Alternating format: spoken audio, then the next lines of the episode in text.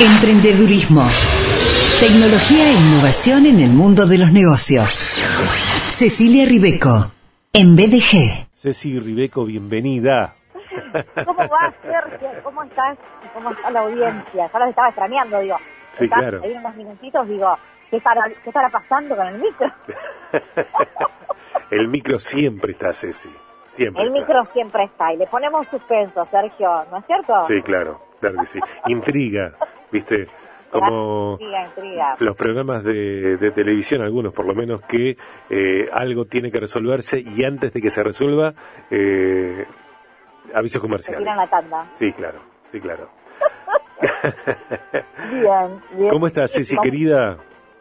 Bien, bien, Sergio, todo súper bien, contenta de poder estar juntos conversando, de, bueno, seguir con el tema de financiamiento colectivo. Bueno, hoy por hoy todo lo que tenga que ver con financiamiento, Sergio, está a la orden del día. Sí. Así que, bueno, feliz de que, de que se pueda, de que se pueda seguir pensando en emprender más allá, digamos, de, de cierta coyuntura y, y de alguna forma traer un contenido que tiene que ver con emprender a nivel global, ¿no es cierto? M- más allá, digamos, de lo que puede estar sucediendo en nuestro país en este momento, de tanta incertidumbre, ¿qué tal apostar a proyectos globales, ¿no es cierto? A proyectos escalables eh, y de alguna manera eh, proyectarnos en positivo. Tal cual. Eh, entiendo que haces una recuperación de la primera parte de financiamiento colectivo y te escuchamos atentamente en la segunda parte que completa esta unidad dentro del tema acerca de startups. Buenísimo, Sergio. Hoy les traigo todo lo que tiene que ver con financiamiento colectivo para startups. Hablábamos de que las startups son emprendimientos, empresas de base tecnológica, que corren a través de la tecnología y que nos permiten escalar a nivel global o regional de forma acelerada, ¿no es cierto? Sí, Para quienes no están en el tema emprendimiento, es importante que se puedan situar, por ejemplo, en la época pandémica, en donde hubo un cambio, por ejemplo, de hábitos muy importante en torno a la compra online, en, en torno a la reformulación de algunos hábitos de consumidores y consumidoras que permitieron que muchas de estas empresas tecnológicas de consumo hayan crecido muchísimo. Entonces, bueno, ese es un ejemplo, ¿no? Les traemos algunas ideas para que piensen, quienes están buscando emprender, qué pasa, ¿no es cierto?, si en vez de emprender en el sector tradicional, emprenden en el sector de la tecnología y apuestan a poder crecer a un ritmo más acelerado. ajá. Para esto, Sergio, traíamos el tema de financiamiento colectivo. ¿Por qué? Porque necesitamos financiar nuestro prototipo, nuestra primera versión del proyecto tecnológico. Y esa primera versión del proyecto tecnológico va a estar en dólares, ¿sí? Entonces, es importante que pensemos esto. ¿Queremos llegar a un mercado global? Bueno, también nos vamos a manejar en moneda dura. Entonces, salir a buscar, ¿no es cierto?, eh, esta información en torno a financiamiento colectivo nos va realmente a ayudar a poder poner en marcha este proyecto, ¿sí? Y para esto existen distintas plataformas de financiamiento colectivo, tanto a nivel nacional como internacional, ¿sí? Y hablábamos de preparar nuestro proyecto, ¿no es cierto?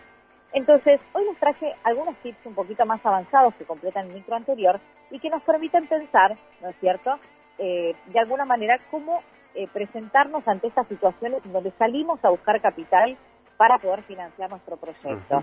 Es importante, ¿no es cierto? Es importante que no subestimemos el capital, ¿no es cierto?, que necesitamos realmente para poner nuestro proyecto en marcha. ¿Qué quiere decir esto? Que tenemos que pedir presupuestos, pero pedir presupuestos por fuera de Argentina también, ¿sí? Para realmente salir a pedir un financiamiento, ¿no es cierto?, que va a ser colectivo, donde varios emprendedores y empresarios se van a sumar a aportar, tenemos que tener en claro realmente cuál es el costo del proyecto. Y no lo podemos evaluar, Sergio, teniendo solamente en cuenta lo que sale el proyecto en pesos argentinos. Porque tal vez necesitemos contratar profesionales que no estén en Argentina, ¿no es cierto? Entonces, si pedimos un número en pesos argentinos, eh, vamos a estar, ¿no es cierto?, muy vulnerables a cualquier suba del dólar o a que si necesitamos profesionales que estén cobrando en dólares, no los podamos pagar, ¿no es cierto? Ceci, si bien no es el tema de, de esta eh, conversación, eh, insistir con eh, atravesar la incomodidad de, bueno, pedir eh, dinero, porque hay veces que por distintas cuestiones que ahora no vienen al caso, nos cuesta pedir lo necesario, lo que corresponde y vamos por menos. No, hay que atravesar la, la incomodidad de pedir lo que mi startup, bueno, eh, lo que a mi emprendimiento, mi iniciativa le corresponden. Perfectamente. Claro que sí, claro que sí, y con eso, digamos, vamos a tener un panorama más claro, ¿no es cierto?, lo que corresponde y no quedarnos apichonados tal vez pensando, ¿no es cierto?, en una propuesta eh, a nivel nacional y que después nos cueste despegarla. Eso es un punto importantísimo. Segundo punto, ¿no es cierto?, eh, de alguna manera no debemos subestimar, Sergio, que muchos empresarios nacionales y también globales, regionales, ven a esta oportunidad del financiamiento colectivo como una forma de acceder directamente a un proyecto de que si lo tuvieran que costear saldría muy caro. ¿Qué quiero decir con esto? No seamos inocentes, hay una realidad que tiene que ver con que hay muchos empresarios, emprendedores que están más desarrollados en este área y han desarrollado proyectos mucho más grandes, que están a la casa de primeros emprendedores o emprendedoras en torno a este tipo de proyectos. Entonces, es muy importante que nosotros primero sepamos lo que vamos a ofrecer, que nos pongamos las pilas, Sergio, por así decirlo, en desarrollar un plan de negocios, un plan comercial. Es muy importante. No seamos vagonetas en eso porque si presentamos una idea y nuestro plan de negocios, nuestro plan comercial no es bueno, le damos más espacio para que cualquier persona que venga, que tenga un dinerillo extra para invertir en nuestro proyecto, se pueda quedar con algo importante acerca de claro, idea. Claro, tal cual. Entonces, ahí tenemos que estar finos, ¿no es cierto? Tenemos que hacer nuestro trabajo emprendedor. Tenemos que dedicarle algunas horas a pensar el proyecto, a darle forma, ¿no es cierto? En próximos microsercios vamos a estar hablando, ¿no es cierto?, del de plan comercial, porque es muy importante para que quienes estén desarrollando un emprendimiento o tengan una idea de negocios, tengan las pautas de cómo llevarlo adelante para que cuando presentemos nuestro proyecto realmente sea serio, ¿no es cierto? Sí, tal cual, tal cual. A menor desarrollo de mi proyecto, de mi idea, mayor posibilidad que otras personas puedan tomar decisiones, ¿sí? Bien. Y otro de los puntos importantes, Sergio, es que antes de, empezar y de pensar en el financiamiento colectivo, también es importante que agotemos todos los recursos, ¿no es cierto? ¿A qué voy con esto? fuimos a pedir un crédito, porque tal vez con un crédito a nivel local y convertido en moneda dura nos alcanzaba para nuestro proyecto. Eh, fuimos a buscar a ver si había alguna política pública de financiamiento eh, en donde se priorice el área de, desarrollo que yo estoy llevando adelante. Hay muchas líneas de financiamiento nacionales que priorizan energía solar, ¿no es cierto? que priorizan ¿no es cierto? Eh, energías verdes, que priorizan proyectos con enfoque de género. Y esto atraviesa ¿no es cierto?, a cualquier tipo de gobierno porque está vinculado con la agenda, ¿no es cierto?, de prioridades 2030, que es una agenda global. Entonces, también nos tenemos que preguntar, Sergio, si agotamos todas las instancias de mm. financiamiento. Porque tal vez el financiamiento, ¿no es cierto?, lo teníamos a la vuelta de la esquina o con alguna empresa local, alguna empresa local de, mi ciudad, de mi provincia, ¿no es cierto?, que quería apostar y apoyar ese tipo de desarrollos y que, bueno, tal vez me era más fácil ¿no es cierto?, alcanzar un apoyo para el desarrollo de mi prototipo. Eso siempre me gusta aclararlo, Sergio, porque si bien es importante y tenemos que tener el foco global y regional eh, cuando queremos hacer crecer este tipo de proyectos, también tenemos que explorar por casa, ¿no? Porque tal vez en el mismo lugar donde estoy trabajando, en el mismo coworking o en el mismo espacio colaborativo, aceleradora, incubadora, universidad, tengo, ¿no es cierto?, un posible aliado para llevar adelante este proyecto. ¿Hasta ahí vamos bien? Sí, vamos bien. Eh, sumar esto nada más. Eh, si yo te escucho con atención y, tengo la sensación a veces de que lo primero que necesitamos personas em, emprendedoras, emprendedores, emprendedoras, es un orden, porque en la vorágine de la urgencia, eh, en el tifón del día a día eh, nos confundimos y en realidad sí, claro que lo urgente hay que resolverlo también, sin embargo no siempre lo urgente es lo clave y, el orden es fundamental como para, por, como para, por ejemplo, considerar esto que decís. Eh, estoy pensando en solicitar financiamiento en, no sé, eh, a distancia, por decirlo de alguna manera, sin darme cuenta, sin considerar que a lo mejor, como dijiste vos, está a la vuelta de, la manzana. Claro que sí, Sergio. Muchas de las veces nos pasa esto, nos focalizamos muy lejos y hay que agotar instancias. Y por eso es importante, hay algo que siempre decimos, que tiene que ver con el poder que tenemos nosotros, nosotras, de poder contar nuestras ideas, ¿sí? De poder aprovechar a contar una idea, aprovechar la instancia para pedir un apoyo, un contacto, ¿no es cierto? Dentro del, mundo emprendedor y del mundo de las empresas y de, las organizaciones, es muy usual comunicar ideas, pedir contactos, y esto es muy importante porque no sabemos quién nos puede llegar a abrir una puerta, ¿no es cierto? Sí, sí, sí, claro, claro que sí, claro que sí. Entonces, bueno, fundamental eso. Y por otra parte, Sergio, también muy, muy importante que tengamos en cuenta también todas las organizaciones que nos pueden conectar con este tipo de financiamiento colectivo, ¿sí? un financiamiento en donde participan organizaciones, empresas, emprendedores, inversores, y también pensar, ¿no es cierto?, en cómo yo puedo ir buscando información y puedo ir contando con información acerca de proyectos que han financiado su prototipo, su primer proyecto, a través de este tipo de financiamiento para aprender, ¿no es cierto?, de, de ventajas, perdón, desventajas, posibles errores que hayan cometido otros emprendedores a la hora de pensar en este tipo de búsqueda de capital. ¿Cómo lo ves? Lo veo bárbaro, lo veo bárbaro y la pregunta es sí, porque creo que puede haber personas que quieran profundizar lo que compartís en Viaje de Gracia. Eh, estas temáticas, estos contenidos tienen que ver con el mentoreo que vos desarrollás para emprendedoras, para emprendedores que te contratan. Claro que sí, Sergio. Claro que sí.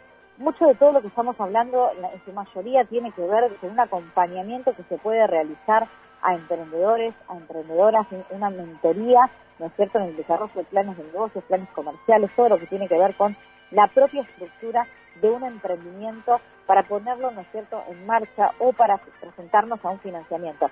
Es muy importante que demitifiquemos de alguna manera, Sergio, que eh, con una idea puedo buscar inversión y eh, sí puedo buscar inversión con una idea, claro que sí, pero esa idea la tengo que llevar con una carpeta, ¿no es cierto?, con lo que denominamos DEX, que es una, una presentación y que tiene toda la información del negocio y que de alguna forma está muy vinculada a ese plan del negocio y a un plan comercial. O sea, nuestro plan es hacer botella. Financiamiento hay en todo el mundo y hay disponible, Sergio. Hay más dinero que proyectos interesantes, por más que parezca loco pensarlo, ¿no es cierto?, en el, día de hoy, en el contexto eh, global, ¿no es cierto?, y local, pero existe dinero para eh, financiar proyectos. Lo que hoy no hay mucho, ¿sí?, y por eso encontramos también, y por eso traemos el tema eh, al micro, no hay mucho proyecto interesante, ¿sí? ¿Por qué? Porque han pasado cuestiones, ¿no es cierto? Han pasado cuestiones importantes. Eh, todo lo que sucedió en la pandemia, de alguna manera, eh, en el medio vaso no permitió que muchas empresas y muchos emprendimientos puedan escalar.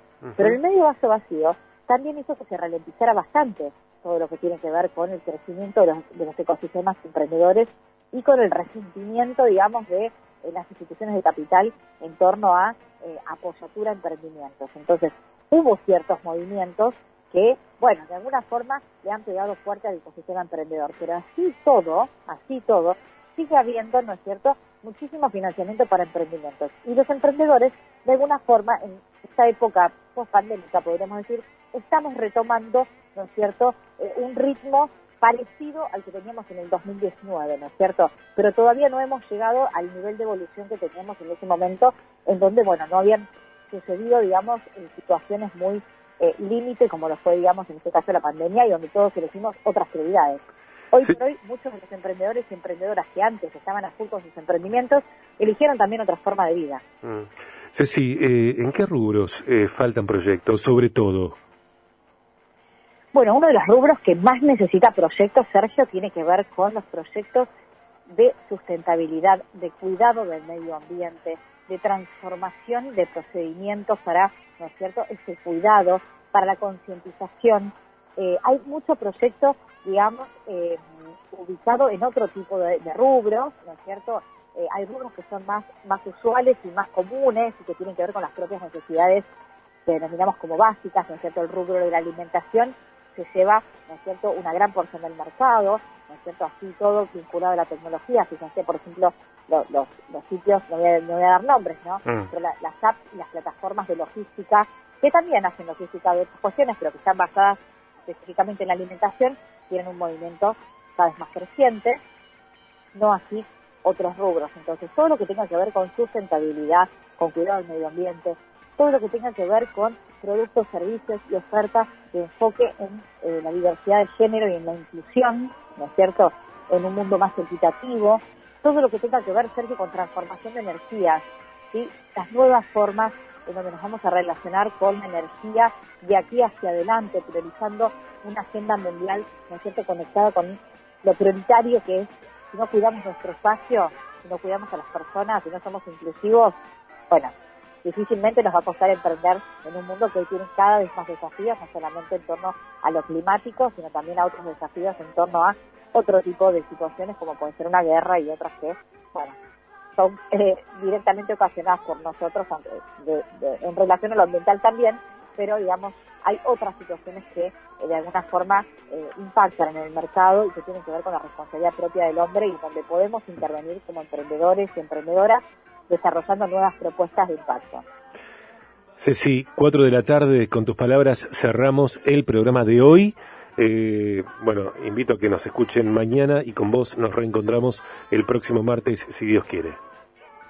Gracias. Un beso a todos. Un beso.